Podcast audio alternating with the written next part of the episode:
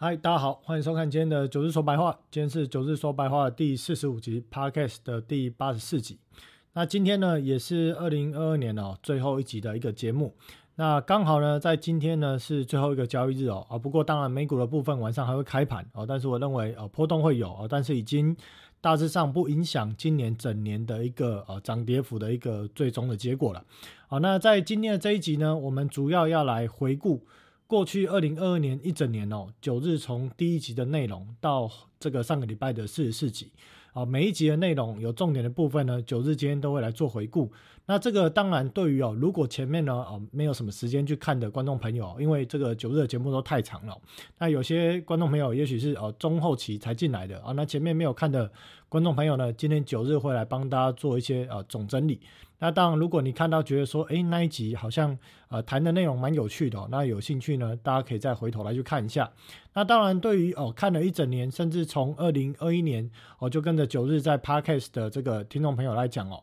呃今年呃今天呢，我们要来我们也要来检视哦整个二零二二年九日对于不论是股市、汇市或债市哦，或者是在这个所谓的不论台股。美股的看法，我们来做一个总回顾。那当然包含呢，在金流面、资金流面的，还有总金面的部分哦，这些细节我们也会来去做一个回顾。最后呢，也会大概简略的提一下，在二零哦二三年第一季的一个简单的一个看法哦，展望的部分。那除此之外呢，在下个礼拜，诶，下个礼拜哦，下个礼拜节，因为是这个补班日哦，那九日呢会在这个社团里面哦办一个呃 FB 的直播。那那个礼拜呢，就是下个礼拜一月六号、七号这个部分呢，我就不会做节目，会来用直播的方式。那直播的方式，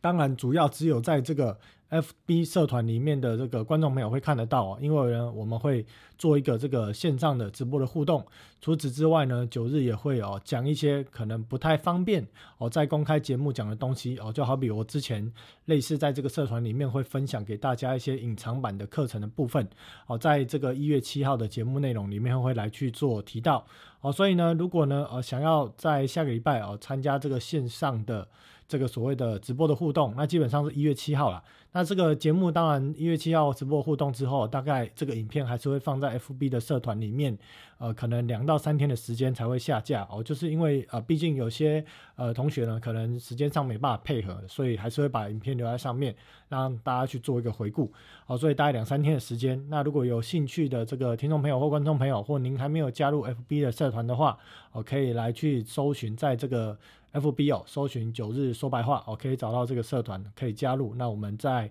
啊下个礼拜六啊一月七号的晚上八点多，我可以来去开始来呃，可以来去做一个这个互动。好，那我们今天就来回顾一下哦，整个二零二二年哦九日呢对股汇债市的看法哦，算是做一个总回顾哦，并且最终啊我们也来做一个看不准的地方来去做一个检讨。好，我们先来看一下在。第一节部分哦，在今年的二月十三号，因为九日大概是在过年前后才开始做这个 YT 的节目。那当时呢，我就提到了这张表哦，这个表那时候还很粗糙哦，是用用那个 Excel 做的。那因为这个 Excel 呢，它没有办法做三轴叠图哦，所以我就只能呃做成这个鬼样子哦，看起来非常的难看哦。但是呢，概念其实大概就是描述说。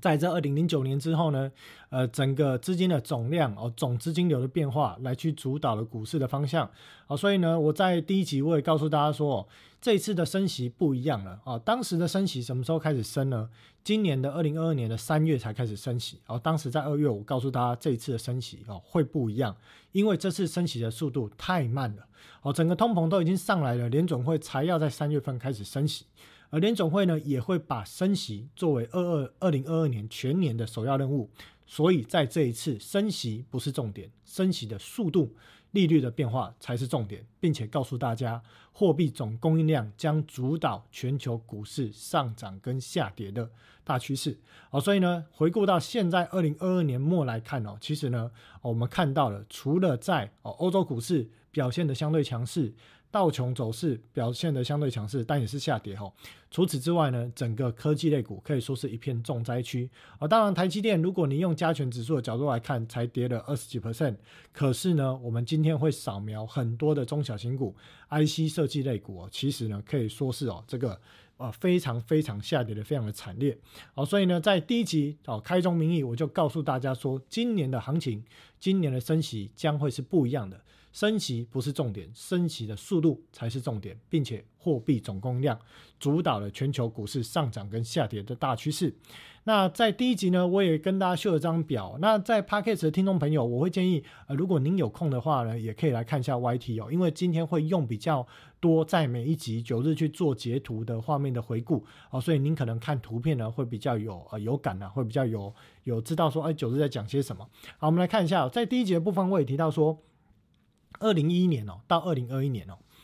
在整个标普五百指数涨幅里面的百分之四十一 percent 是依靠股票回购所贡献的哦，基本上就是靠着股票回购来去支撑了这个股价的上涨，里面大概有百分之四十的这个涨幅是依赖这件事情贡献。而在右边这张表秀出来的是说，在过去这个应该是二零二一年一整年哦，YTD 哦。正报酬的股票有哪些呢？特斯拉、NVIDIA、Google、F 呃，这个所谓的微软，还有 Apple 哦，这是 outperform 呃，就是优于大盘表现的，哦，是这几档股票。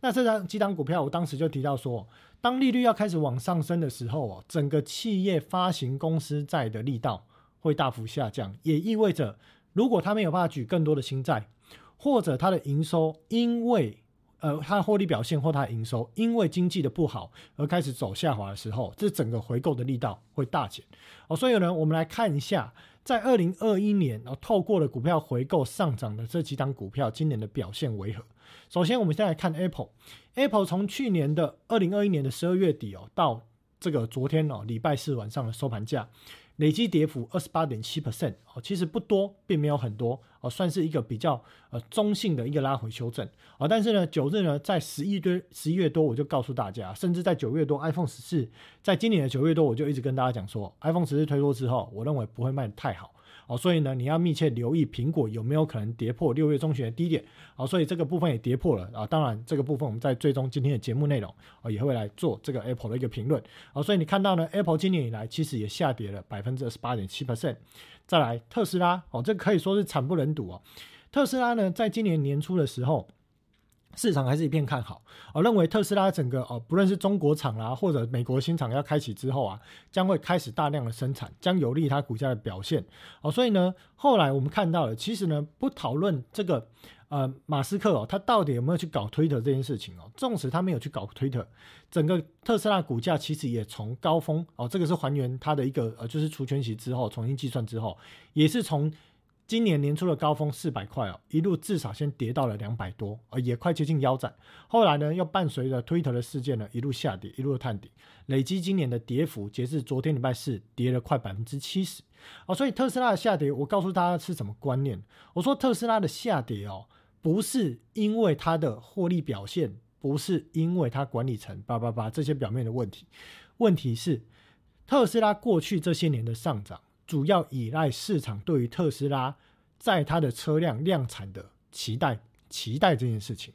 给予它很高的本梦比，或者是这个所谓的哦市值的一个对比它的一个净值啊，或者它资金流的这个比例哦，这个所谓的呃现金流量比哦。但是呢，除了这之外，也有因为全球的低利率大印钞票贡献它的估值哦，它的估价的价值上涨，而当整个资金流要紧缩的时候。而再加上特斯拉已经开始正式量产车辆的状况之下，这个梦幻的本梦比将会转为现实的本益比的成分变高了，而又面临了整个市场资金流在去化的状况之下，本益比或者这个对于这张股票给予的价值必然会有所下修。哦，所以看到今年一整年跌幅跌到了接近百分之七十。其实呢，原因呢，在今年的年初或者中旬，其实九日就一直跟大家做提到哦，所以我告诉了大家说，不是好股票，还是说不是当下很热火热的股票，你就买了放着就摆烂不管它，不是这样子弄。今年特斯拉跌了百分之七十，不要说买在四百，买在三百就好了。请问这档股票你到底何时才可以解套？纵使明年一整年给你再涨一倍，也回到两百四，如何解套？大家在买其他的低价股、便宜的股票，正在享受赚倍数的同时，结果呢，买在高档股票正在等着解套，等大家都赚了两倍、三倍，然后哎，终于解套了。请问这样的意义是什么？哦，所以呢，长期投资行不行？可以，但是时机点非常重要哦。这在后面的节目在呃零零五零的那个章节就是有做做一个说明。好，再来。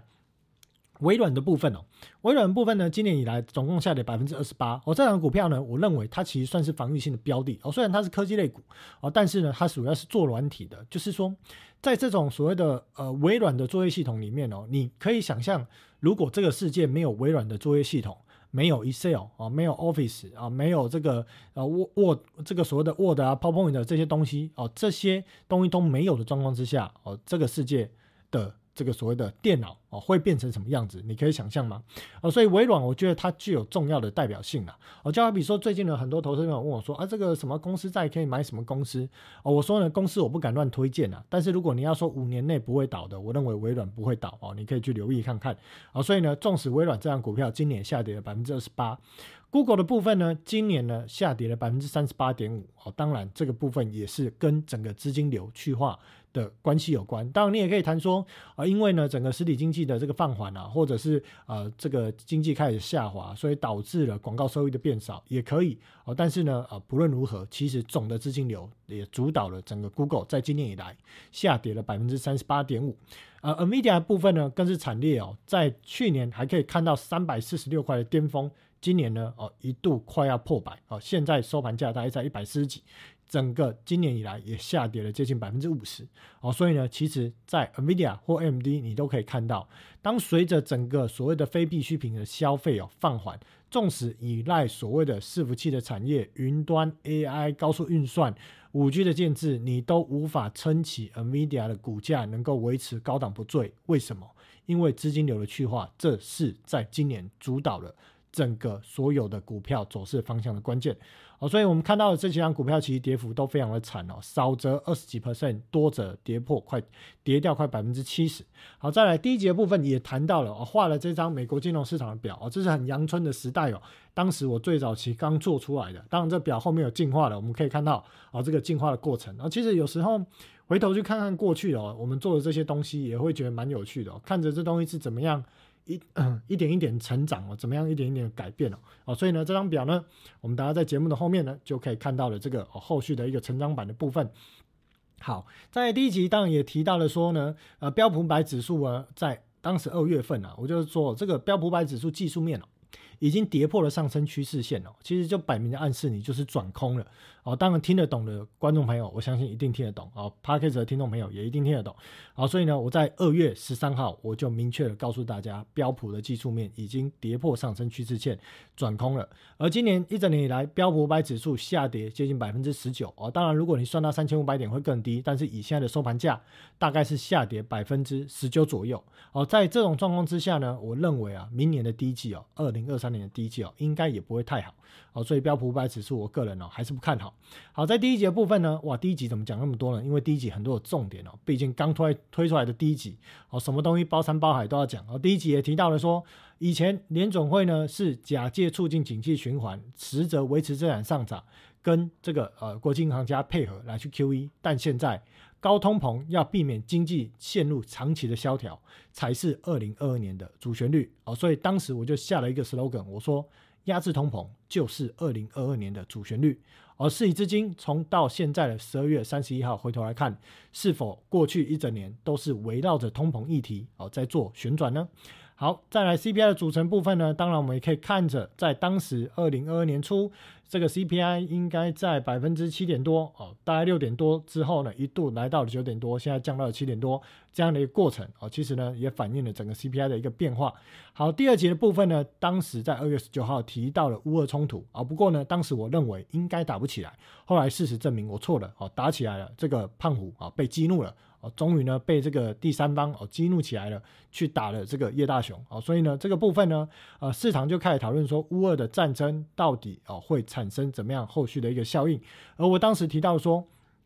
美国啊，他要激发乌俄冲突，其实两个目的，第一个目的，他要凝聚民主党支持者。哦，因为呢哦，他要去哦做这个哦选举哦，所以呢他要去凝聚这个民主党的这个支持者，而另外一个部分呢，就是要透过哦制造地缘政治，而这个选举指的是其中选举哦。第二个部分呢，是要透过制造地缘政治，让资金来去涌入美债来去做避险，这两个目的。所以呢，这两个目的有没有达到？有，最终这两个目的都达到了。结果呢，拜登获得了大胜利，美国的这个天然气、石油业获得了大胜利，华尔街获得了大胜利，美国的军工复合体获得了大胜利。结果呢，最衰的是谁？是乌克兰的人民。好，所以呢，这个部分呢，就是呢，哦，这个叫做“死道友，不死平生”的概念。好，那第三节部分呢，九日告诉大家，我说。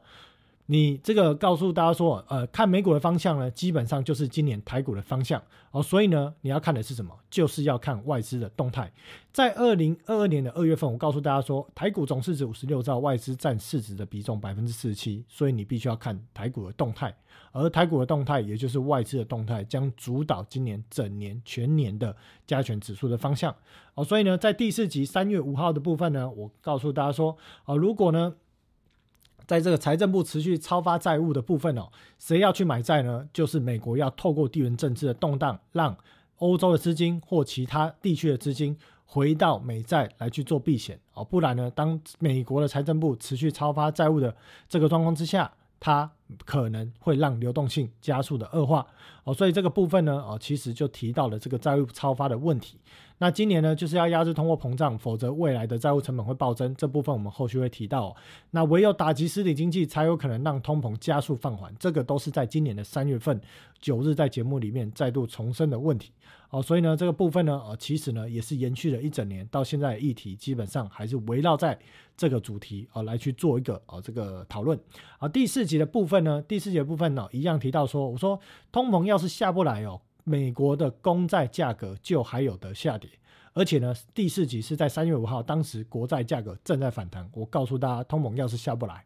债券价格就还有的跌哦，所以呢，后续的部分我们继续看下去。后来我们就看到了整个十年期公债呢，从当时今年年初的一百三十几块，一路最低跌到一零八，现在收在一二。国债价格可以下跌百分之十三点七哦，跌幅也是非常的大哦。当然过程中这个通膨或者说这个升息的预期是一直在调整哦，所以呢，你要讲说今年年初九日就知道国债会跌成这样吗？我说实在的，我也不知道。我原本以为大概升到二点五趴、三趴就差不多，没想到联总会最终必须要把利率升到五趴哦。为什么？哦，因为就是因为联准会或者鲍尔在做事情呢，都这个手鼠两端有所顾忌哦，又怕这个经济萧条，又怕股市衰退，又想抑制通货膨胀，最后呢，只好一直把利率往上做拉升哦，成为今天这样的一个局面哦。所以第四集呢，当时也提到了台币汇率，我说呢，新台币汇率就是看股市的重点，台币就偏向盘跌的几率高。为什么？因为如果台股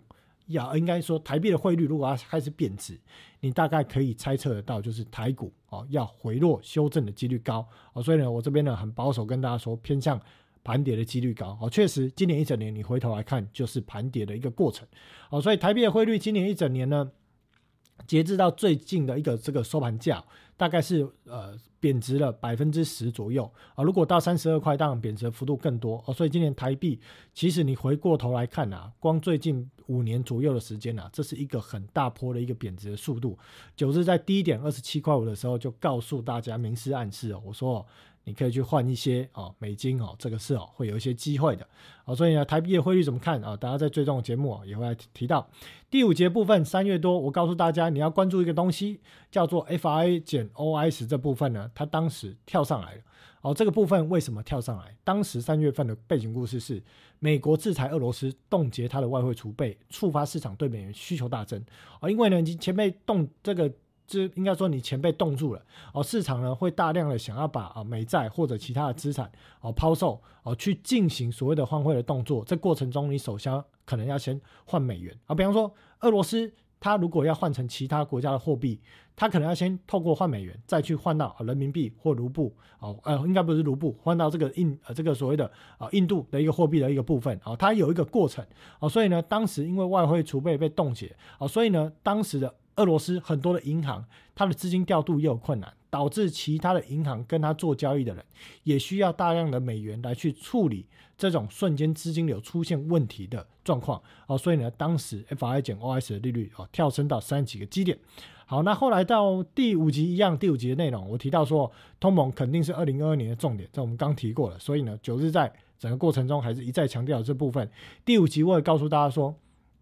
今年就是 Top Down 分析的一年。好，今年绝对不会是 bottom up 分析的一年。你把 bottom up 放到口袋里面，今年把 top down 放在台面上。为什么台积电涨不动？因为活水才是问题。哦，所以呢，其实今年哦，很多的表都是在呃这个节目制作的过程中哦，哦一点一点的，慢慢的随着时间呢，一周一周的过去哦，就是慢慢做出来这张表，分享给大家。哦，所以当时我有提到了，我说呢，呃，当这个呃台股跟美股的部分哦，还有包含的这个。呃，在整个升降息啊，Q E 这个 Q T 的部分啊，它整个呃这个所谓的关系，这个关系是什么？在里面的表，我这边做了一个文字的一个内容。我说，低利率、大印钞票会让 M two 大增，资金会涌入新兴市场，股价上涨；资金外溢出实体经济会推动通货膨胀，物价上涨。最后呢，你就要回头升息缩表，压制通货膨胀。美股跟债市就会开始进行修正，新兴市场资金会开始回流美国，直到通膨有效被压制为止。所以新兴市场的股会债市就会下跌，而直到通膨有效压制、升级放缓、缩表放缓、景气落底。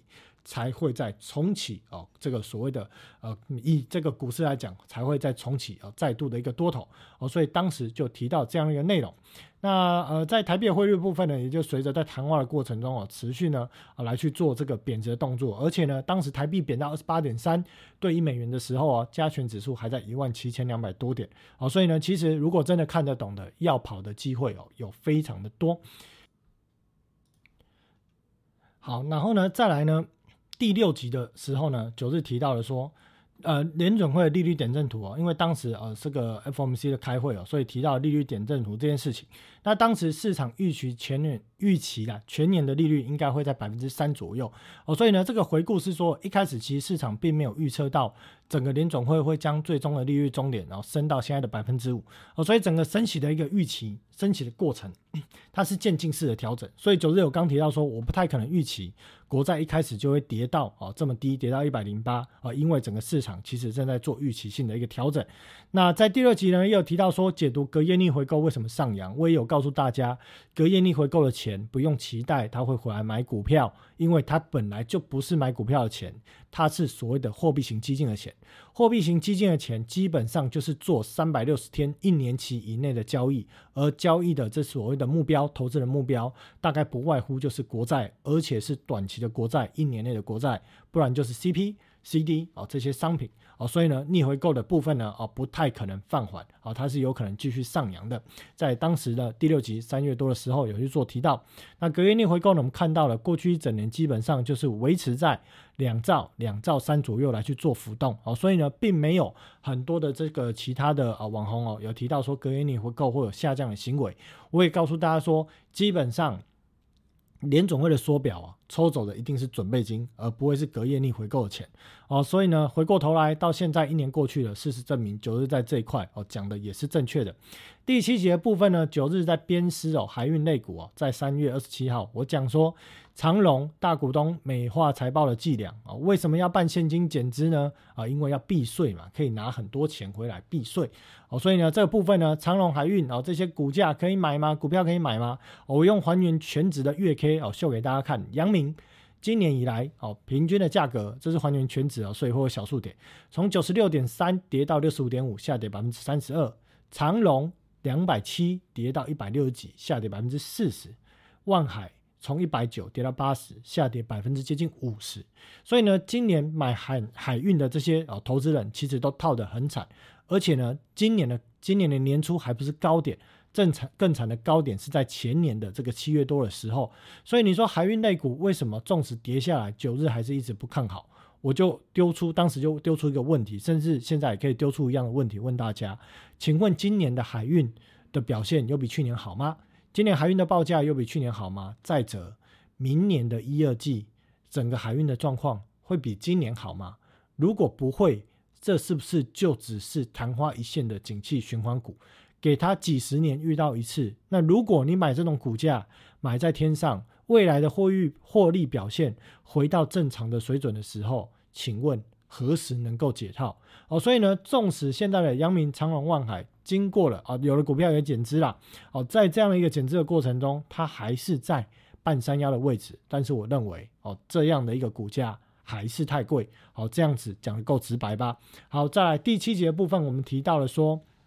哦，当时哦有一个朋友哦在做理专，就说呢这个公司哦老是在推一堆垃圾基金。哦，基金其实哦你去看很多基金今年以来哦都跌很多，而在今年的三月多呢，当时有些理专告诉投资人说这基金会下跌哦，都是这个普丁害的。啊，莫名其妙为什么是普丁害的，不是拜登害的。哦，所以呢其实呢这根本是在推卸责任，因为最主要原因就是根本买错了时机点。当整个资金总量在去化的过程中，有什么不跌的？几乎全部都得跌哦，全部都得挂哦。后来呢，在三月多哦，第一次大改版的金融市场运作架构图诞生了，噔噔哦，这张表诞生了。当然后来九日还加了很多的不同的文字哦。这个部分呢，也是在未来的课程里面会把整个联邦基金市场做拆解哦，超额准备金、联总会隔夜逆回购、财政部怎么运作的回购市场、商业票据如何如何、交换利率市场怎么样运作、国债市场怎么样啊？资产证券化这部分还有外汇，通通会拆解到非常的细，而且告诉你可以去哪里找资料，做成课程哦，教给大家哦。这在未来的这个所谓的会员频道里面，九日会来做这件事情哦。我相信。目前台湾应该没有人办法做出这样的一个东西，主要因为你要做出这样的一个东西，你对于每个金融市场运作的架构要有一定的熟悉度，而且不只是局限于股市、汇市、债市，还有整个货币市场，乃至于准备金、联邦基金市场怎么运作，都要十分的清楚。而这部分，纵使哦九日不是外资体系出身，我的英文并不好，但是我想要告诉的是，我没有漂亮的学历。我没有很好的这个英文的语言，可是我也可以做到。那表示一般的投资人，只要你肯努力，你也可以学习懂这些东西。而且我也帮大家整理好了，会让大家上手更快哦。所以呢，不要妄自菲薄，只要我们肯努力哦，可以学的东西一定学得起来哦。在未来节目、未来的会员频道里面，我会教给大家。好，另外呢，也当时提到了，在这第八集哦，第八集呢提到联邦基金市场利率。跟货币市场啊这些利率的关系啊是怎么样的运作或互相的交叉的影响啊这部分呢在之前节目有做提到第九期的时候呢九日告诉大家说，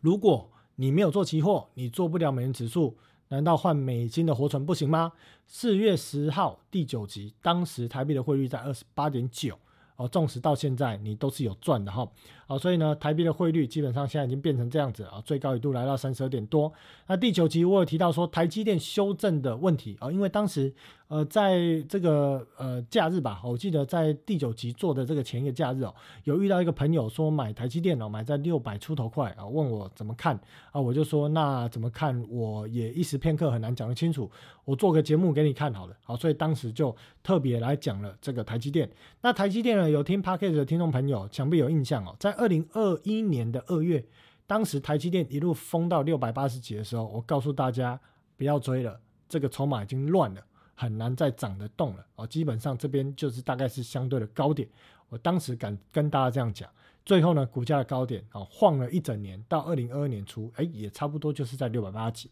而最终股价最低一路跌到了哦，呃，我有点忘记了，是不是三百多块？好像跌破到三百多块。好，所以呢，其实台积电的修正，我从来都没有去攻击什么台积电基本面不好啊，怎么样怎么样的。因为呢，台积电是全球晶圆代工的领导厂商。如果台积电不好，其他的领导厂商、其他的代表厂商，三星是不是要去死一死了？啊，怎么可能台积电基本面会不好，而导致它股价下跌？最重要的原因既不是地缘政治的问题，也不是基本面不好问题，问题是什么？资金流，资金流在去化呢？台积电很大的持股比重在外资手上，筹码这么乱，股价那么高，本益比在天价，外资不砍吗？当然一定砍。九日有四个后诸葛吗？没有，我在六百多块。六百、六百七、六百八，哦，甚至跌破五百的时候，我还是一直在强调这件事情，哦，所以台积电修正的问题是金流的问题，不是基本面的问题。而今年以来呢，台积电到呃这个今天的收盘价累计下跌百分之二十七，啊，如果呢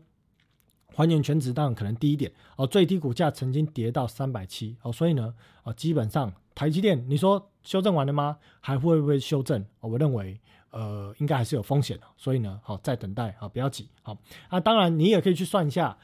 它的值利率跟明年的 EPS 了哦，也就是说，在明年的我们不要先讲太远了，我们就讲明年的第一季就好了。那明年第一季哦，你去算了，假设它一年配股配息啊，平均我记得应该过去每一年十块多吧。纵使今年给它啊，明年啊给它配到十三块好了，你去算一下现在值利率多少？你是外资，你会去以殖利率的角度去投资台积电吗？你会不会觉得太贵？你算一算，我算一算，应该没有三趴了哦。所以这种状况之下，我干嘛不去买美债？我干嘛不去换成美元定存？我换美元定存跟美债，我都比投台积电还划算。我还要考量台币汇率对美元汇率的问题，汇率波动这是很大的问题。除此之外呢，明年的 EPS 啊，你可以去看到一些市场的一些呃各个投顾的一些分析报告。大概估台积电明年 EPS 三十八块，现在的价动率从第四季往下掉，特别在五纳米、七纳米开始往下掉。你觉得明年达得到这样数字吗？这个数字要不要打折呢？你把打折之后的 EPS 去算一算，现在本益比多少？从值率的角度、本益比的角度，你觉得它是贵还是便宜？你自己去评估看看。好，所以呢，第九集的部分呢，一样提到了金融的部分。好，金融指数，我说基差的优势哦。什么基差的优势？就是当时在讲说什么，哎，升息啦，所以呃，金融股呢，它可以就是哦赚多更多的利息收入。结果呢，当时呢，咱们的黑手呢，哦拿着咱们的税金呢，猛拉关谷银行啊。然后嘞，当时是在什么时候？四月十号，你去看一下，那是不是几乎是高点？好，整个金融股差不多，金融指数差不多拉到时候高点哦。到今年以来呢，大概跌了十二点八 percent。那如果当时很多的投顾老师、网红分析师，告诉你金融很好，有利差的这个收益哦，可以定期定额啊，你殖利率非常的漂亮，那你去买到富邦金的，今年先赔百分之二十六，要配股配息配多久才会回来？我不知道，但我估计明年根本不可能回来，后年大概也不可能哦，因为呢，今年银行业账上的这些美债要立刻。涨回来，它持有的水准或回到去年一半的水准，我认为给二零二三年一整年的时间都很难。而国泰金更惨，跌百分之三十六，还有其他的一堆离离扣扣金融股都比富邦国泰更惨。大家有兴趣可以开月 K 去扫描一下。好，所以呢，记住。谁告诉你在今年跟你说可以买金融股的哦？你可能要去审视一下哦，这样的一个投资的角度到底对不对？好，第十节部分我告诉大家解读晶圆代工的状况，因为当时呢市场在四月多哈一直在讲什么利金啊、利基电，还有讲什么所谓的呃联电啊。我跟大家说，从二零一九年开始哦，呃盖了一堆的晶圆代工厂哦，就开始开始盖开始盖，预计要在二一年跟。二二年啊，应该更正一下，从二一年开始盖哦，预计要在二二、二三、二四年哦，陆续的来去做启用。我说呢，这样的一个启用的新的晶圆产能哦，其实呢，它贡献的以现在的这个市场的一个比重来讲哦，其实也不小哦。所以呢，在这种状况之下呢，因为供需失衡，导致这种供不应求的状况。如果供需一平衡，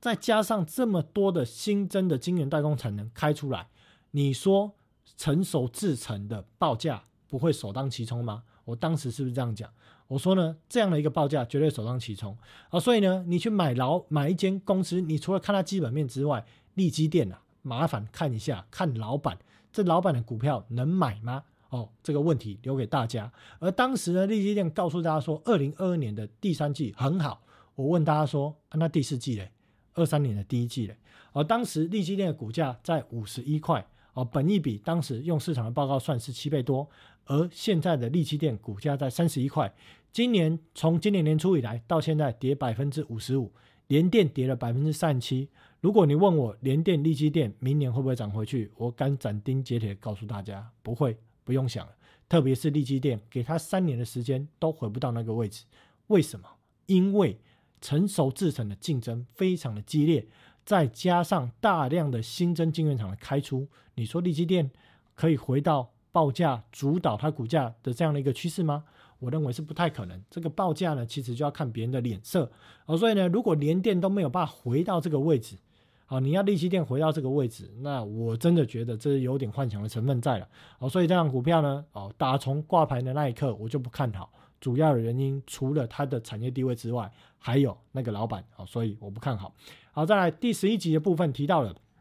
啊，细致谈，我们当时谈 IP 的产业，哦，IP 的产业当然有做一些啊简单的分析，啊，这部分呢有兴趣的观众朋友哦，可以回头来去看，在七十一集的部分，哦，也分析了一下现在全球的 IP 产业的一个市占率的一个状况。好，那后来在十一集哦，一样的提到了准备金，哦，为什么开始提准备金呢？因为当时大概知道哦，可能后续在这个六月啊，有可能要来去做缩表，哦，所以提到说未来要关注准备金的水位，安全水位在哪里？三兆安全水位，哦，当时我就开出。出了这个数字，最近呢，是不是过去几个月都卡在三兆左右？这么巧啊？你觉得这是刚好偶然，还是有人也正在盯这个水位，很怕它跌破这个水位呢？这个人是谁？啊，当然是联总会的高官了。啊，这当然我们来去做提到。好，那台币跟台股汇率呢？我们也在十一集四月多的时候做出了这个交叉图。我刚刚跟大家说，可以用一整年。哦，现在用到年底。我告诉大家讲，一整年过去了，你可以大概再用一季的时间哦。我觉得这张表啊还是可以继续用的。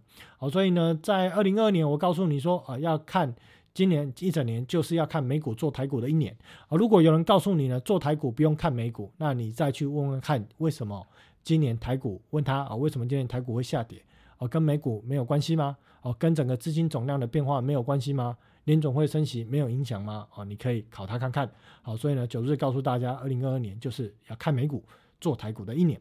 好，那在十二集的部分的夜四月底哦，一样四月底哦，我当时说加权指数哦，连重要的支撑都贯破了，长期均线又通通变成压力啊，未来的走势啊，可想而知哦，后续的发展就是如同。大家在过去这半年多来看到的这个样子，哦，那当时在五月六号十三节的时候呢，FOMC 会议后的谈话，我列出了一个重点，把我在记者会上强调，实际上我们并不清楚缩表的影响哦，看到鬼啊！你要缩表，结果你不清楚缩表的影响，哦，这是在记者会上讲的话，哦，所以呢，当时就提到了六月一号要开始渐进式的一个缩表，哦，要开始逐步希望缩减三兆左右的规模。一开始每个月会以三百加一百七十五，后面用六百加三百五的方式来去执行缩表，但是包我告诉大家啊，不好意思啊，我们不太清楚缩表的影响。而这部分的谈话其实在后面还有继续做提到，啊，所以在十四集后面五月十三号呢，当时讲到了面板，那这个面板呢，当时呢在二零二呃，就是在当时帮大家整理了一年前二零二一年的四月啊，当时。这个群创的总经理告诉大家说，现在的面板景气就像春天刚过的初夏刚来，啊，景气随着季节逐步加温，景气能见度呃审慎乐观看待，啊，当然啊，这个在这个所谓的呃其他的一些友达董事长也有讲一些话，什么面板机会来等等，啊，当我们看到友达啊，不要讲去年啦，就讲今年二零二二年就好，整年份股价下跌了百分之三十四点五，好，你说会涨上去吗？啊，在明年，我告诉大家。其实很直观的，很多股票在今年大跌的，而且特别是跌那种腰斩的啦，四成以上的啦，大概你想要明年涨回去，大致上都是不可能的。为什么？另一个层面啊，你基本面的层面这是一个层面，第二个层面资金流还是一个层面，第三个层面筹码非常的乱，这又是一个层面。哦，所以呢，我在二零二一年的 p a c k a g e 到二零二二年的 YT 哦，我都一再的告诉大家，我说。当整个景气循环进入大修正、空头年来的时候，好的股票基本盘腰斩，烂的股票要跌掉七成到八成以上。这句话我在二零二一年讲到二零二二年，回头来看这句话，今年是不是验证了九日讲的东西？这就是事实。我们大家可以继续看有多少的股票腰斩，它是基本盘哦，所以呢，我们大家继续看下去。好，再来十四集的部分呢，哦，我当时也提到说，哦，这个主呃这个股呃古板嘴炮哥跟有脑投资人的故事哦，也就是说，你进场的位置好跟烂，最后会让你的获利天差地远。什么概念呢？如果你买了一档股票哦，你在去年、今年一整年、二零二二年一整年哦，你可能都觉得这个行情就是要涨了，拉回就是买。那你可能要面临一个问题，你现在持有的成本都套牢，明年好的股票开始涨，筹码干净的股票开始涨的时候，人家在赚倍数，而你在等解套。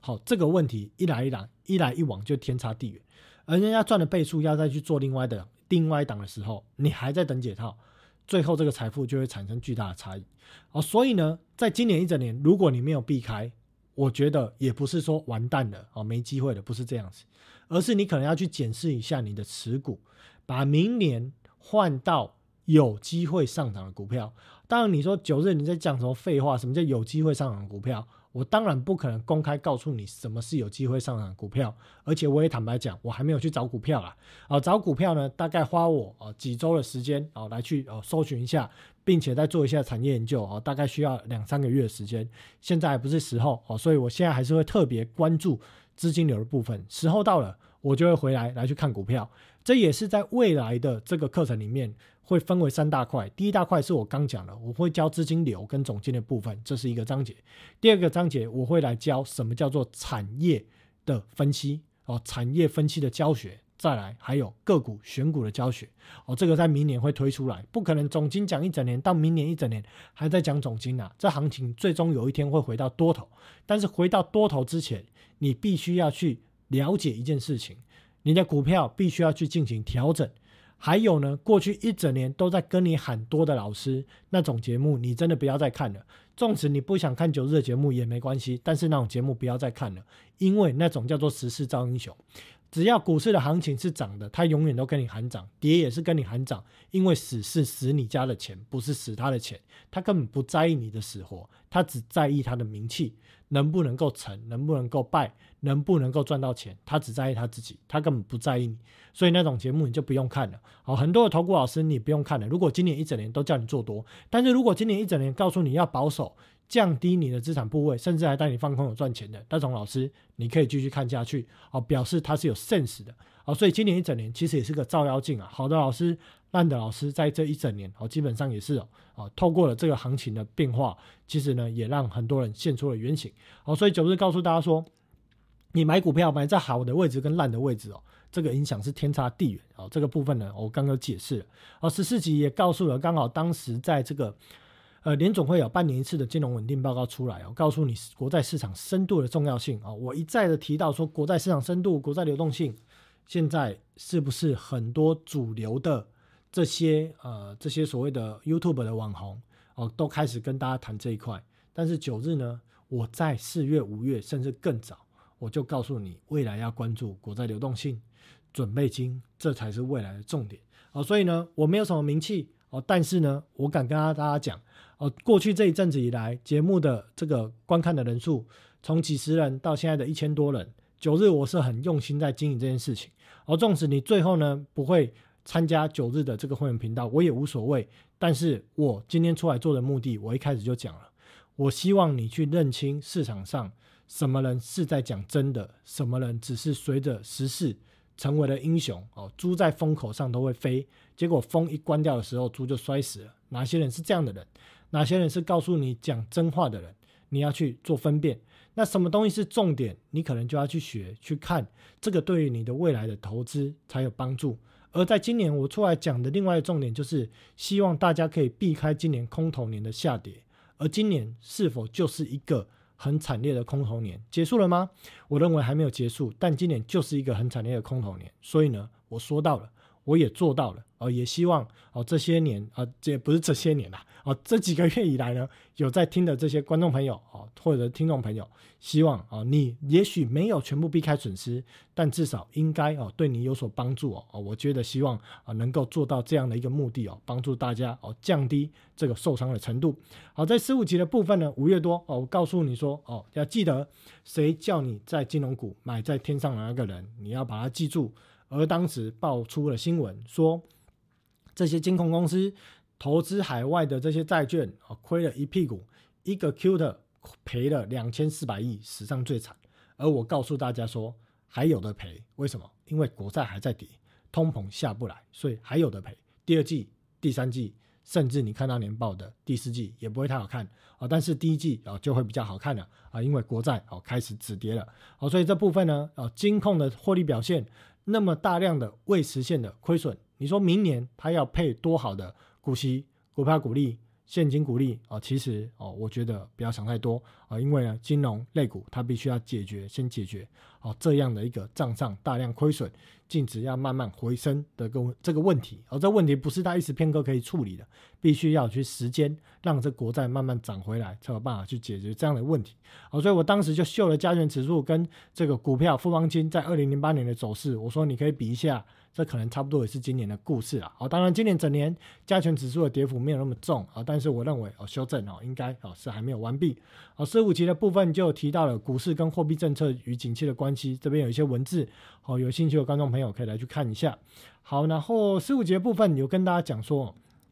，ETF 哦，有的没的 ETF 通通不要碰。年底回头来看九日讲的对不对就知道了。哦，当时在十五集。五月二十号，我直接这样子讲，我说年底再回头来看，对不对就知道了啊？为什么呢？因为五月十五号一则新闻写到说，呃，元大高股息、永丰高股息等八档相关 ETF 交投升温，合计股东人数突破一百四十六万人，与去年刚突破百万规模的相比来讲，期间又大增了四十万人，就是说这个 ETF 呢非常的火热哦。所以我们看到各类型的 ETF，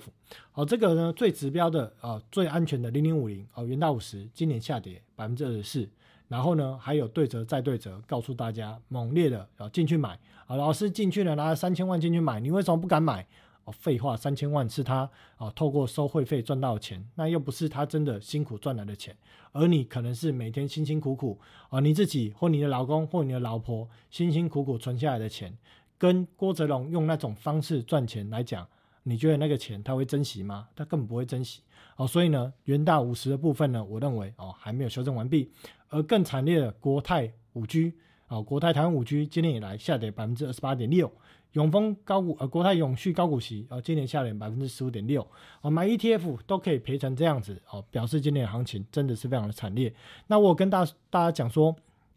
你要买 ETF 哦，记得你去看一下那 ETF 里面到底是持有的哪些标的哦，如果那种比例明显特别高的。你真的要买，你干脆去买那个指标股就好了，你不用特别去买这种 ETF 啊。但是你如果没有选股能力了，还是你要放很长的零点五零哦，是你一个很好的选择。但是啊，不是现在等待好的时机。哦，十五级的部分呢，当时官员讲说，呃，在他跟他的同事哦正在讨论哦，说是否必须要引发经济衰退以降低通货膨胀。哦，当时我就讲说呢，基本上你如果不引发经济衰退，还是你不让股市大跌。你在通膨呢很难下去啦，你只能透过就是它的一个基础值上升之后，基期垫高之后来去处理啊，但是这会拖很长，拖很长就搞得像现在这样子啊，整个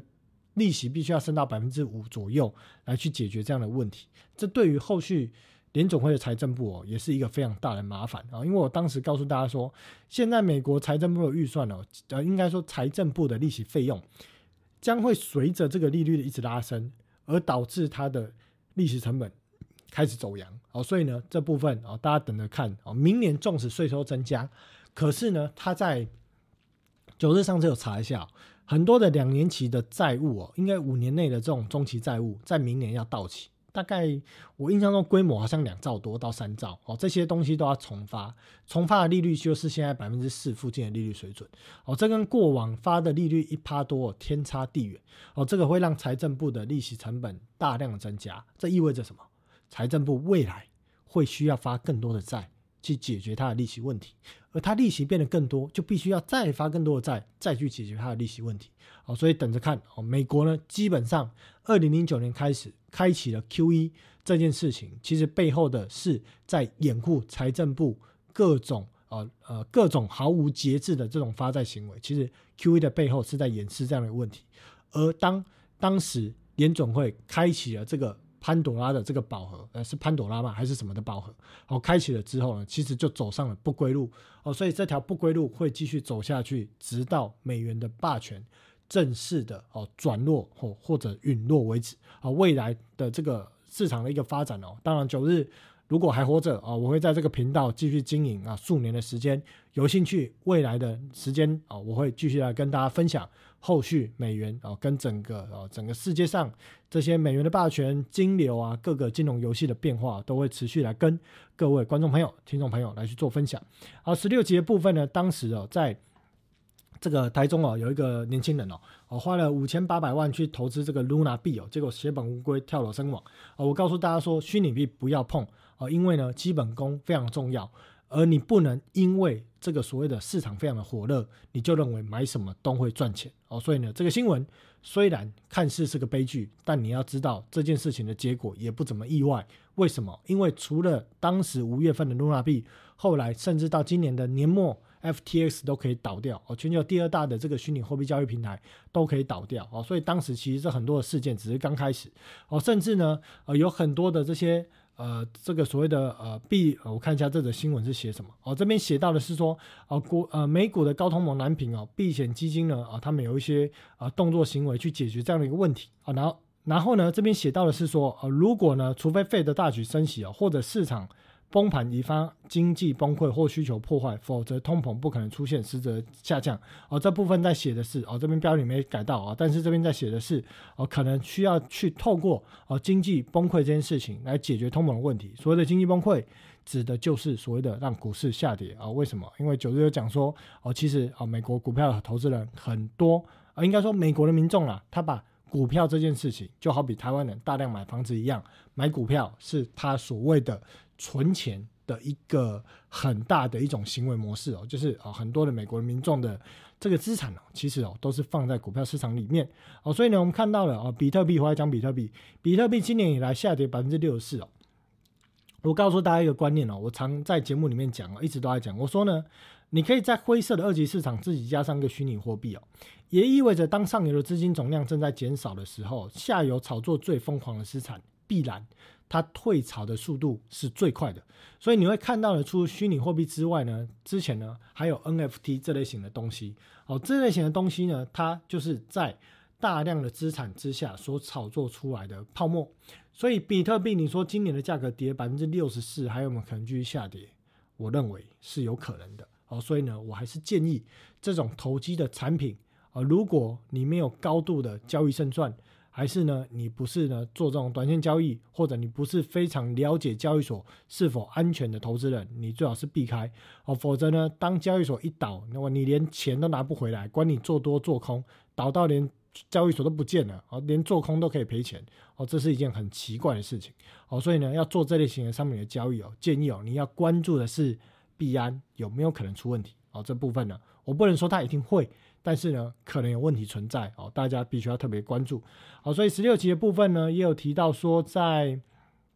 好，我看一下这边讲到第几集了。好，十六集的部分呢，也有提到说，呃，隔夜逆回购啊，这我们刚解释过了啊。我说呢，网红说隔夜逆回购的钱会去买长债，还有人说会去买股票啊，真是黑人问号。首先啊，必须要搞清楚隔夜逆回购到底是谁在用，好，这些钱是来自于什么，他们投资标的是什么。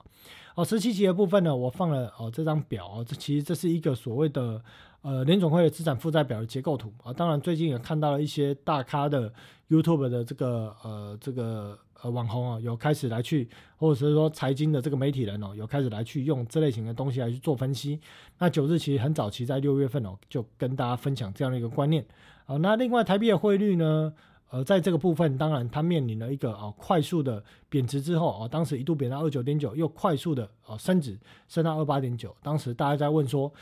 台币贬值的趋势是不是结束了？而我告诉大家，贬值的趋势还没有改变。好，在二零二二年六月的时候，跟大家讲到第十七期讲这个话，十九期的时候呢，当时呢鞭尸了一下木头姐哦，我说呢这就是风口上的猴子哦，是少年股神还是英雄，还是时势也让猴子变英雄？是少年股神，还是时势也让屁孩变成股神？哦，我对于这种呃，透过因为所谓的大环境的好而赚到钱的这种交易行为哦，个人是觉得呃呃看不上啊。说实在，我就是看不上啊。因为呢，这些人呢，我不知道有没有面临失败哦，但是呢，就是那种大头阵运气好赚到钱，最终呢，这些钱会不会赔回去？木头姐会不会跌落神坛？我大概估计来讲会啊，因为他今年的基金赔得很惨，而且还正在赔。哦，所以呢，我觉得有时候呢，年轻的时候呢，你遇到人生的不顺遂哦，失败哦，不必然是件坏事，因为失败会让你变得更加的谦卑。会让你懂得反省哦，会让你学习更多的东西哦。等到你真正的运势来的时候啊，其实呢就是你的机会。呃，可是呢，如果呢这种所谓的少年得志大不幸哦，这也是真的。也就是说呢，如果一生很多人他没有面临失败，从小到大就非常的这个什么事情都非常的顺利，但是当他到中年遇到失败的时候，可能就会变成一个致命的打击哦。所以呢，其实人生不用太去羡慕别人人生的好。与不好，因为人没有十全十美的啊，每个人都有优点，都有缺点，都有长处，都有短处啊。反倒呢，将你的短处呢，啊，进行面对啊，再并进行调整，而透过这样的一个方式呢，来去学习，来去面对这样的一个短处，而让你在运势不好的时候呢，去蹲，去累积你的能量。等到属于你的运势来的时候，不论在金钱的上面，或者你的工作上面，哦，相信哦，可以变得更加的顺利啊。这当然是属于玄学的部分啊。这部分之后我们有机会再来谈。啊，十九集的部分呢，有提到了，这有些国家呢，还把这个比特币呢，呃，应该说有些机构不止压住比特币还不够，还把比特币质押再拿去买比特币哦。所以这个哦杠杆的部分是玩的非常的疯狂。好，那我当时在十九集六月多也提到了，我说虚拟货币有四大问题，第一个。现在虚拟货币的交易有去中心化吗？第二个，各个国家的机关可以忍受他们无法控制的货币吗？第三个，这个币值的变化可能每个月都变动的非常的大，这种东西可以成为货币吗？最后，现在交易的方式，它的定价是取决于什么？还是其实也是取决于市场总量呢？哦，在二零二二年的六月份十九集的时候提出这样一个问题啊，问问大家啊，当然后面也有回答这样的一个问题。然后呢，在十九集的时候，我提到了国际银行家提到说，现在的国债流动性非常的糟糕啊，我在市场都没有人提国债流动性或特别提国债流动性的部分，我特别告诉大家，你一定要正视国债流动性的问题。好，在二十节部分，六月二十号，我告诉大家哦一些观念，哦一些想要做的做法跟想法，想要分享的东西哦，我跟大家来去做了一个分享啊。我觉得这东西也许听起来无聊，但是呢，是你要去确认一个出来讲的分析师，或者出来讲的网红，出来讲的这些所谓的讲财经的内容的人哦，他的本质或者说他的心态到底正不正确？哦，命理师也是一样。政治人物也是一样哦，所以呢，我们在看一个人，不要只听他表面讲的东西，你要去看他的行为模式，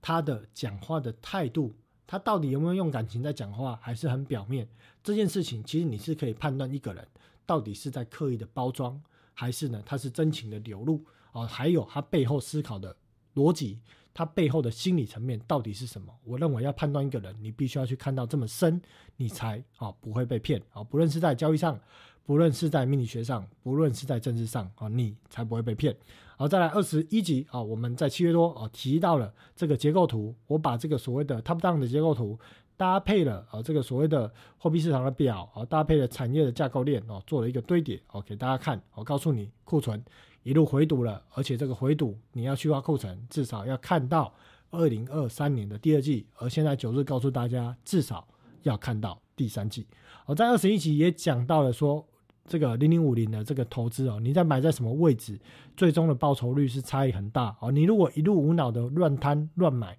最后你十年下来，你平均的年化报酬率只有二点八六趴哦。所以呢，这个部分绝对不是像一般的人在讲说这种。呃，这种股票的操作就是拉回就是买哦。当然，你如果说呃，我本金哦数千万哦，非常的多钱哦，我买这个套牢就在摊平嘛，我无所谓哦。那这个哦，这个没话讲啊，因为你的钱呢，这规模真的够大啊，这不是一般的上班族可以赚到的钱。可是如果你的本金就是呢几百万、几十万哦，你绝对不可以这样子买哦，因为这样买最后的结果你会发现，你其实没有赚到什么钱哦，甚至也被通膨吃掉了哦。所以进场的位置哦是非常的重要的。好，再来呢，在呃零零五零呢，今年以来下跌百分之二十四，刚有提到了。二十一集我有提到了说，哦，日本央行的部分啊，当然后面呢，在这个月啊，日本央行的动向也成为了这个焦点啊，所以我告诉说，啊，如果呢，国债殖利率会上去哦，肯定是因为通膨上来，哦，日央主动做出调整，哦，看起来，诶，真的最后的背景故事哦，就是这样的一个发展。哦，那二十二集呢，当时鞭尸了泽泽哦，因为呢，我实在是看不惯。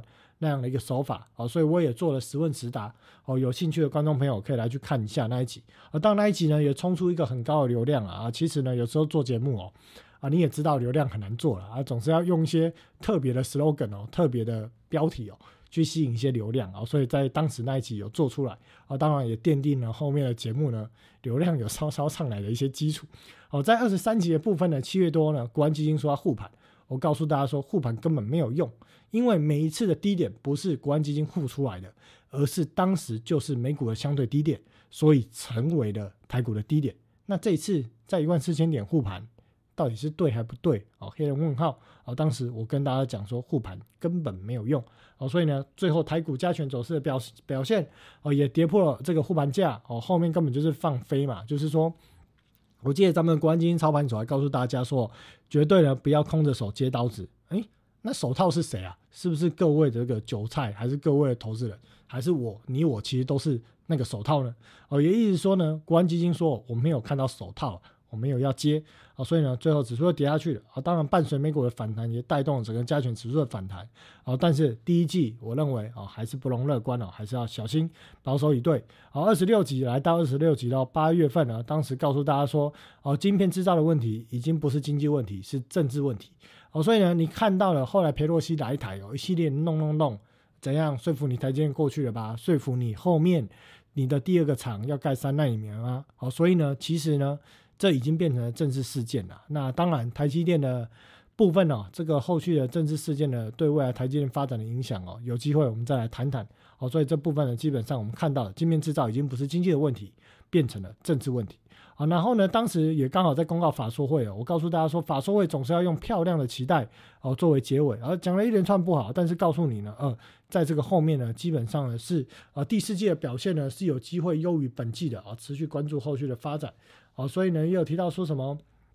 呃，一些啊，反正基本上呢，大概都是用很漂亮的一个言论哦，来去做结尾。那我们就看到了这些哦，IC 设计或 IP 类股啊，在今年以来呢，哦，翼龙电哦，今年合计下跌百分之四十二，智源跌百分之四十点三，联发科跌百分之四十二点二，而这我是用环球全值去算，哦，所以你看到了哦，IC 设计啊，惨不忍睹。所以九日再回来再讲一句话，我在二零二一年跟二零二年初，我告诉大家。当整个金融市场面临转为空头的时候，好的股票腰斩基本盘，而跌而烂的股票甚至有可能跌七成八成。哦，我这个算百分之四十几哦，这不是算最低点哦，这个是以最近的收盘价哦，所以呢，其实呢，哦，差不多啦，都接近了腰斩。哦，二十七集我告诉大家，库存问题会更加的恶化，在八月份跟大家讲这件事情。哦，你必须要面临库存更加恶化的问题。那二十八集呢，我提到了沃尔玛的电话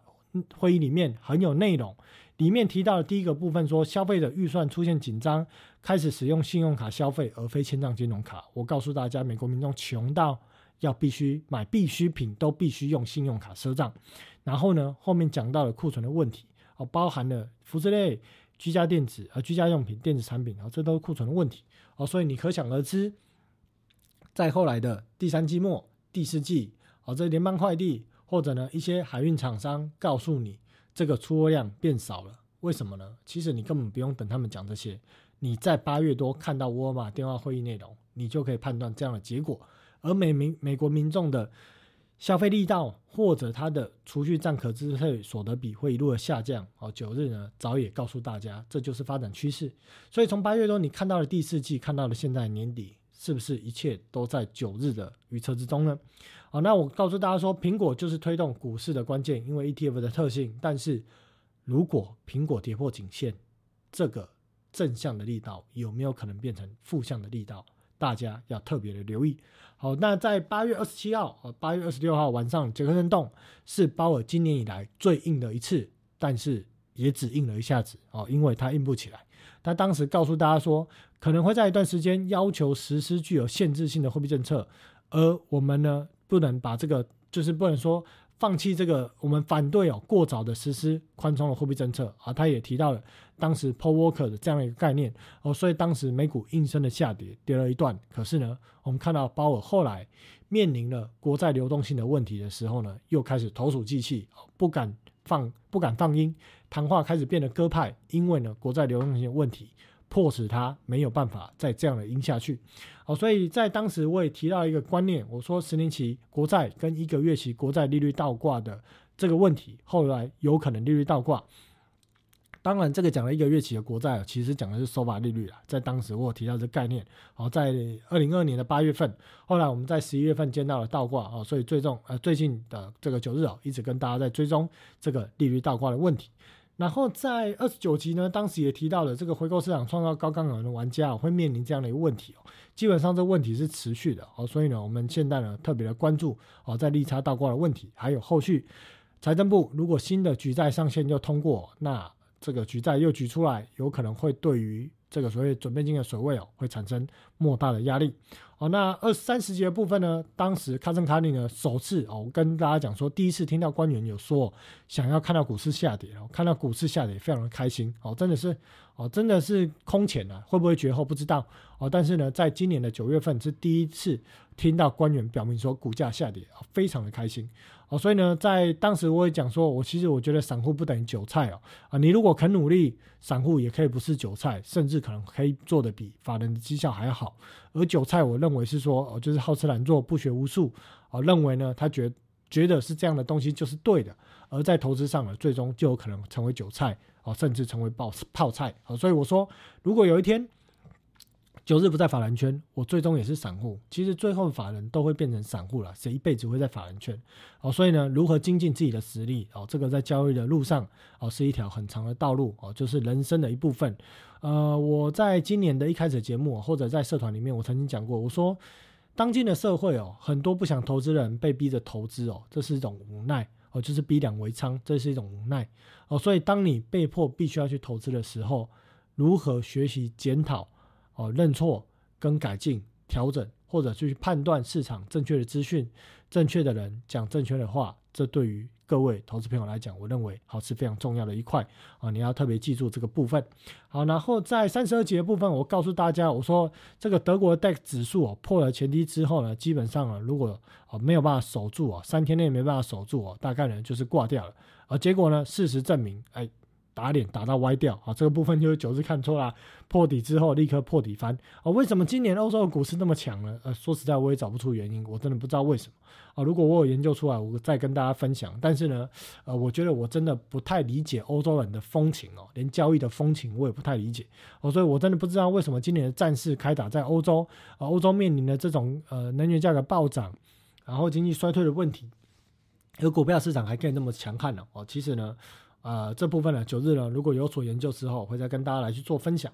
三十二集的时候呢，我提到了这个不具支票的账户余额，就不要再谈了。啊，这个部分啊，我们后续哦，啊，这个标题没改到。这个部分呢，我们后续哦，会在课程里面啊，会来跟大家解释这个支票账户余额的问题。然后这涉及的四五个层面哦，包含了这个所谓的呃统计资料的改变，非常的复杂哦。但是我拆解出来了。哦，有时间我来跟大家再去教学这一块。然后后来呢，到三十三集九月多的时候，英国央行基金问面临的这个所谓的 LDI 负债交易驱动策略哦，这个爆仓的这个问题，而这部分呢，就是我提到的哦，透过了哦做这个所谓的利率交换之外，还透过了国债转抵押来去做开高倍的杠杆。而当你面临国债价格暴跌，你的抵押品价格暴跌，利率掉期又做错边的状况之下，那就会面临很惨烈的这种状况。那当时英国央行基金就面临这样的问题啊，当然这样的一个问题，呃，当时呢有很多的同学分享说，呃，是否这个美国的这个官员哦，看到这样的问题哦，有可能会对于缩表这件事情放缓？那我说我认为不会哦，因为现在还是高通膨，所以不太可能在这时候做缩表的放缓哦。可是呢，后来出了一招，诶，哪一招？连我都没想到，叫做。对 CPI 的数据动手脚哦，所以呢，我嗯九日有讲错吗？还是有讲对吗？其实我发现我只对了一半哦，因为我没想到它竟然动的不是利率的调整，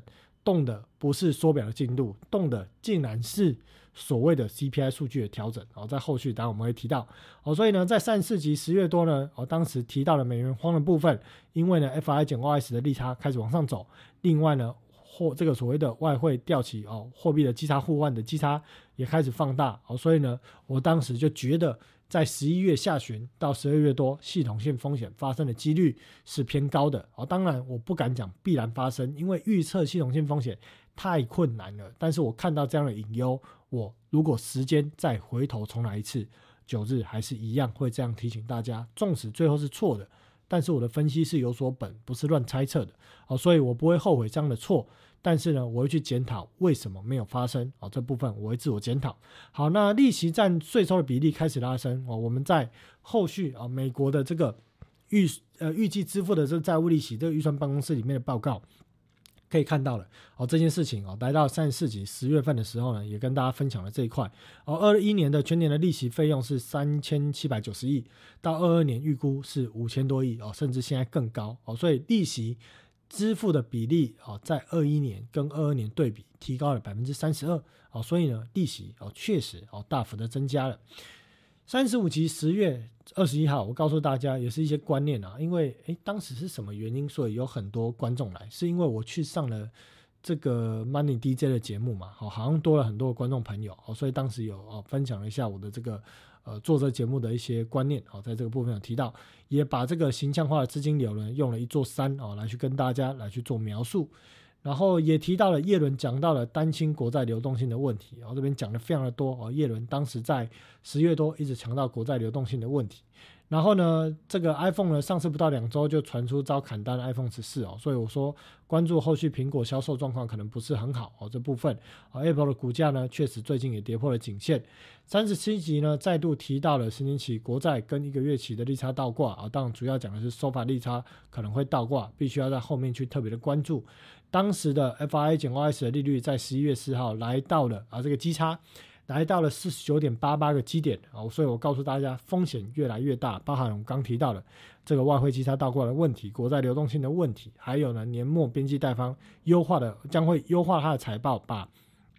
资金哦部分拉回的问题啊，所以我认为风险最高在十一月二十四到十二月二十四，好这部分风险最高，当然最后没有爆发流动性的问题，然后但是呢。确实来讲，整个十二月股市的表现也不是太好看但是呢，就啊系统性风险就没有发生啊，没有发生的原因哦，当然哦，在后面的 CPI 的数据呢，在十一月十一号十号公告的时候动了手脚，整个数据公告的优于预期，低于市场的预估，低于零点二。那我后面跟大家解读，我说呢。呃，在国债的部分呢，哦，呃，这个通膨我们大家来讲，国债的部分呢，我转为区间看待。哦，在三十八节节目我有做提到，我说呢，如果是这样子调，管它是不是调了，哦，这个通膨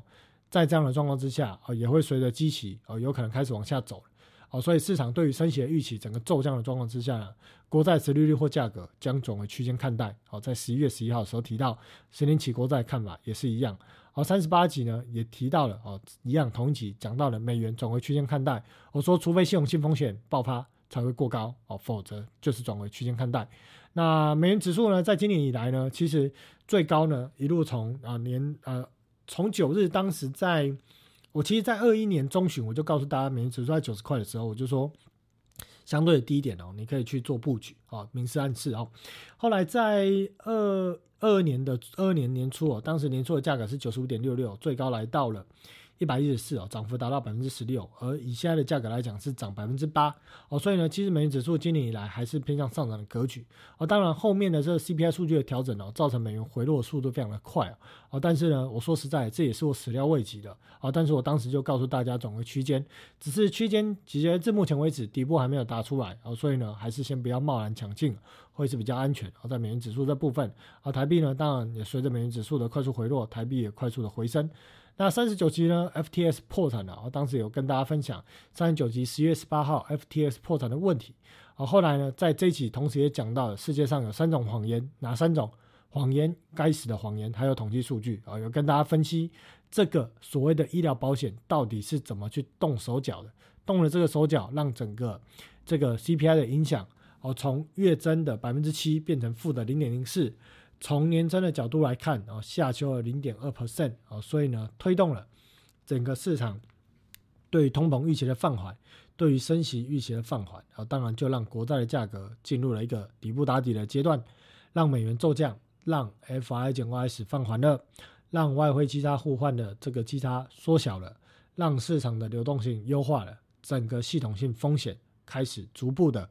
透过这个数据的调整，开始来去降温。哦，当然，当时我预期还是有可能系统性风险发生，所以我并没有因为 CPI 的数据而调整这样的看法。啊，不过看来真的透过这样的方式，让系统性风险爆发的可能性哦大幅的降温。而当时九日也有提到了这个高盛的这个指数 FCI，我说呢，创下了第三大的单日跌幅，原因竟然不是因为联总会降息。竟然只是因为 CPI 的数据啊，所以整个市场是呈现一个非常的毛毛躁躁、非常激进的一个状态，显示游资非常的多。后来在四十级十一月底呢，做出了新的利差图哦，在这个丢这一点的蓬勃国债流动性跟这个所谓的哦十年期国债前收发利率这个利差的一个部分哦，堆叠的这部分也讲到了当年为什么基差套利的对冲基金大撤退哦，也讲到了这个三角形的这个。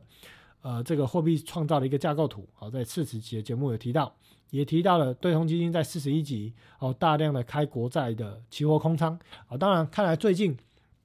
这个期货空仓的压力啊是有所减缓的，毕竟国债跌下来了哦。但是在当时呢，是国债价格又继续嘎上去了，对对冲基金来讲压力非常的大啊。后来呢，联总会资产负债表图像化又做得更漂亮了一些哦。在四十二集节目的内容部分，十二月十几号的部分也提到了联邦基金市场开始吃紧，商业银行开始向联邦住房贷款银行开始调度资金，谈到了杠杆贷款一样，在四十二集部分啊也谈到了 CLO。后来也提到张忠谋在十二月八号说到了全球化、自由贸易几乎已死，这个其实就是九日一直以来讲的逆全球化早就已经开始了。张忠谋也提到了这部分，所以为什么我告诉大家你要买债？如果你是持有到到期日的，如果你没有要持有到期日，那你当然买长一点无所谓。但是你是要持有四到期日的，建议以五年为限，因为未来通膨。可能不会像过去一样哦，进入接近通缩的时代，而是通膨的基础值难以下降，未来的通膨有可能在哦某个时间之后再起，这个某个时间不会是未来一两年哦，所以不用担心，后续九日哦会再跟大家做分析，好，所以呢现在的市场。开始接近到最近的级数啊，四十三级哦，转向了关注核心 CPI 跟 PC 的部分，还有薪资年增率。而利率点阵图也确认了最终的利率水准大概就是百分之五正负零点二五，在四十三级。那鲍也谈到了说，控制薪资的方面没有取得太大的进展，这部分呢有来去做提到，所以未来关注在下礼拜哦这个非农数据里面公告的薪资年增率的部分，好，它对于市场预期的升降期的预期啊会有所影响。然后呢，日本的央行呢，在四十三集十二月多呢，哦提到说，呃，日本的金融监构、金融监管机构在研究，如果央行转向会怎么样，怎么样的？哦，在四十四集，日本意外的调整了它的直率曲线控制，就是分析了这内容会造成什么样的一个问题？哦，这个部分呢，其实在一月七号，到时候。这个线上直播的部分呢，我会再来特别用图表化来讲一下这些细节。哦，图表化部分在一月七号会秀出来给大家看。啊，一些玩法啦，面临的问题啦，他们的一个风险成本怎么计算啊，在一月七号我会跟大家谈。哦，然后呢，在四十四集也提到了这种呃杠杆贷款的部分哦，风险。呃，风险贷款的部分呢，遇到了一些麻烦，好，这部分是我们在今年的第一季，而不是今年的，明年的第一季，二三年的第一季要持续关注。好，那其他的一些股价扫描，我看到了，Meta 呢，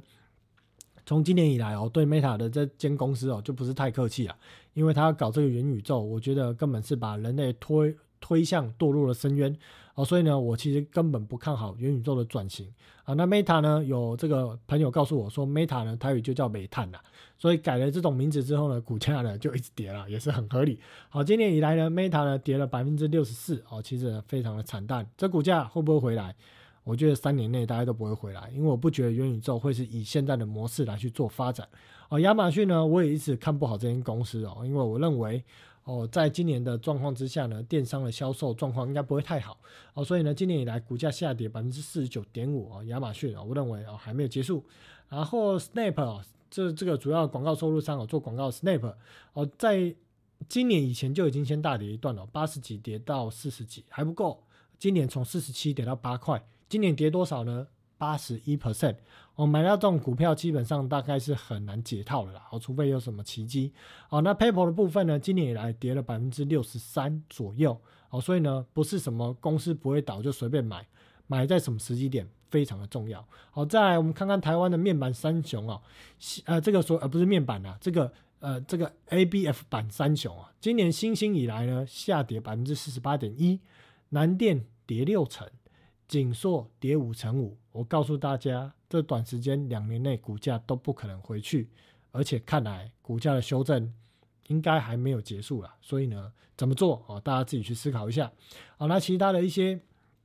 IC 设计哦，或者是哦做晶圆片的这些公司哦，看看啊，在敦泰哦，今年以来跌百分之六十五点八，金豪科跌六十一 percent，瑞昱跌了五十一点六，哎，环球金我没放掉哦，这的三档股票哦，今年啊也是跌的非常的多。好，那如果以这个指数来看哦，加权今年跌二十二趴，呃，小呃纳斯达克哦，今年呃不纳斯达克标普五百，啊今年跌大概十九，纳斯达克跌跌比较多哦，跌了接近三十三，道琼呢哦真的很硬啊，只跌八趴。那这个问题哦，主要是因为在整个市场的资金哦，呃风险性资产下修的状况之下，市场流资还是很多啊。那而利率上升的太快的过程中哦，应该还没有完全的反应哦。这部分有机会在下个礼拜一月七号节目里面会提到有关于长尾效应的部分哦，所以这部分造成了啊这个所谓的防御型的穿产类股的走势哦是比较强势。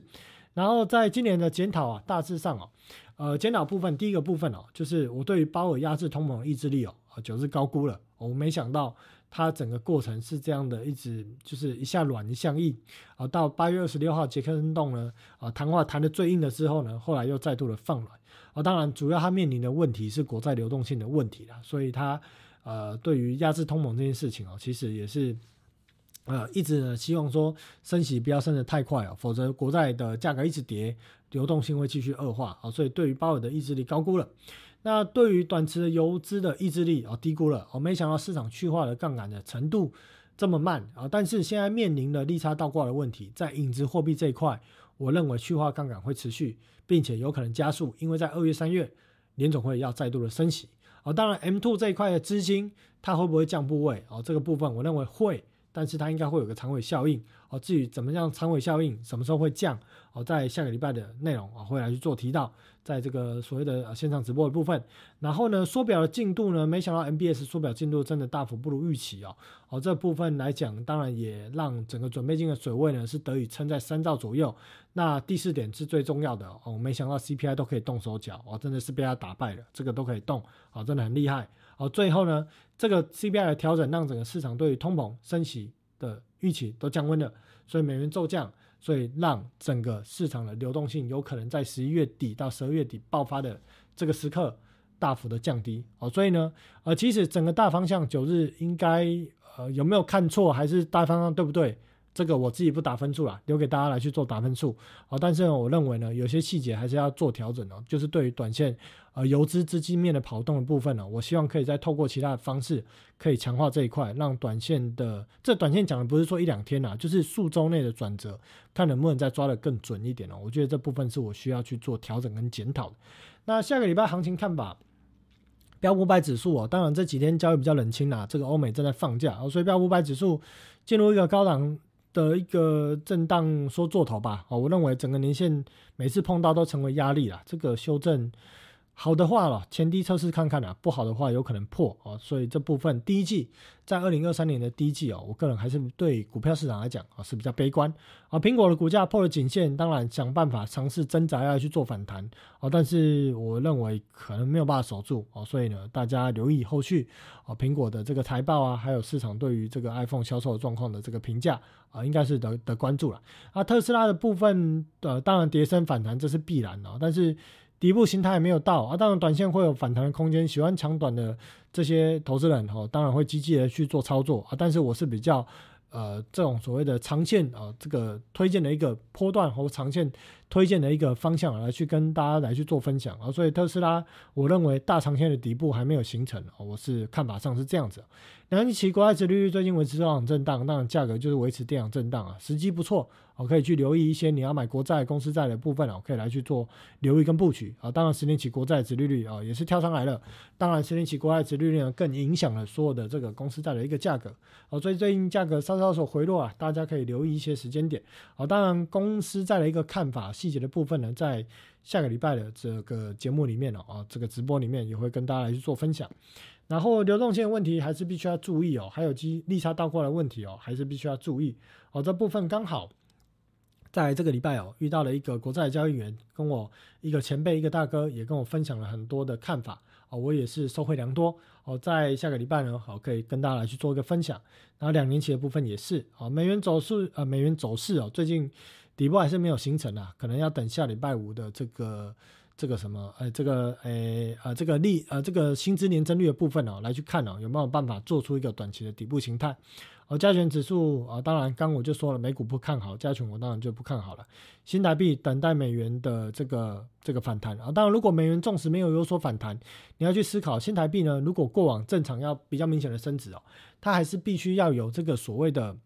呃这个所谓的就是出口啊，整个半导体出口是比较好的状况之下，才能够推动台币的这个升值哦。否则在目前的状况之下，我认为呢，纵使美元指数是进入横盘整理，新台币呢应该也不至于哦有明显强升的一个态势。哦，那整体而言呢，还是这个架构图啊，将会是主导，在今年的第一季。或者可能会有点到带到第二季哦，整个行情的一个走向哦，所以呢，今天的节目呢，大概也录的比较长了啊，也不好意思啊，就是呃，节目真的比较长，那也麻烦各位的观众朋友，你可能呃切开来看了，看分个两次来看哦。那今天呢，也预祝大家哦在今天、明天哦，去跨年哦，要注意安全啊，小心身体的保暖哦，因为这个疫情还是颇严重的。那剩下的部分下礼拜会停播一集哦，因为主要来做线上直播的部分。那今天的节目大致上就是做一个回顾啊，也让各位同学如果有想要看的部分哦，可以透过这个回顾回去找前几集你想要看的内容啊，来去做这个寻找你想要看的部分。好，那今天节目就到这里哦，也谢谢大家收看，那我们就两周后见，